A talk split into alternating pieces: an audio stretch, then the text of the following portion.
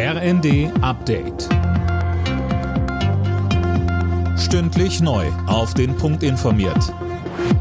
Ich bin Finn Riebesell. Guten Abend. Das Auswärtige Amt zieht Konsequenzen aus den Massenprotesten im Iran. In einer Reisewarnung heißt es jetzt, alle deutschen Staatsbürger sollen den Iran verlassen.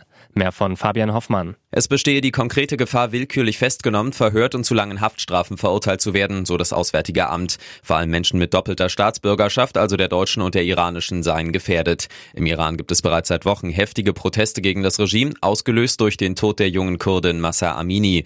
Die Sicherheitskräfte gehen gewaltsam gegen Demonstrierende vor. Immer wieder kommen Menschen ums Leben oder werden verletzt. Bundeskanzler Scholz startet heute seine umstrittene China-Reise. Im Vorfeld kommt Druck von Außenministerin Baerbock. Sie fordert von Scholz Klartext in Sachen Menschenrechten. Ähnlich haben sich auch Unionspolitiker geäußert.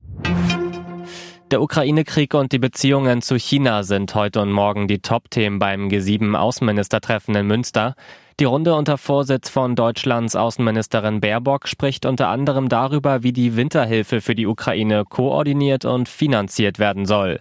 Baerbock betonte zum Auftakt des Gipfels den Zusammenhalt. So geschlossen, wie wir auf die anderen perfiden Methoden der russischen Kriegsführung gemeinsam reagiert haben, mit einem geschlossenen Vorgehen mit Blick auf die Sanktionen von Waffenlieferungen, mit einem gemeinsamen Vorgehen der humanitären Hilfe, werden wir gemeinsam die Winterhilfe auf den Weg bringen. Timo Werner verpasst die Fußball-WM in Katar. Der Stürmer von RB Leipzig hat sich gestern beim Champions League-Spiel gegen Donetsk doch schwerer am linken Knöchel verletzt als zunächst gedacht. Werner fällt damit für den Rest des Jahres aus.